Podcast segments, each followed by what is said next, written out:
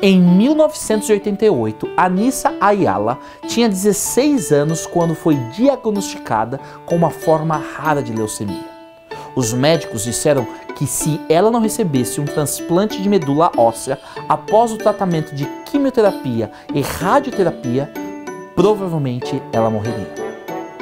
Os seus pais e seu irmão não eram compatíveis e eles não conseguiam encontrar em nenhum outro lugar um doador.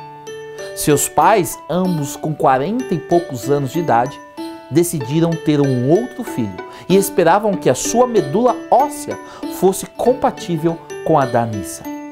Para a alegria da família, foi determinado que a bebê era uma doadora compatível. E quando Marissa Ayala tinha 14 meses de vida, eles retiraram um pouco de sua medula e deram para Anissa. Graças a Deus, Anissa se recuperou completamente da leucemia e ambas as irmãs levam uma vida saudável hoje. O Natal marca o dia em que celebramos o nascimento de Jesus. Ele nasceu para nos salvar, mas no seu nascimento não havia lugar para ele.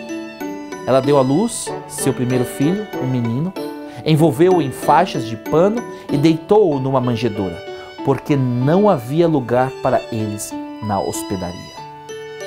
A pergunta que fica é: existe um lugar no seu coração para o Salvador?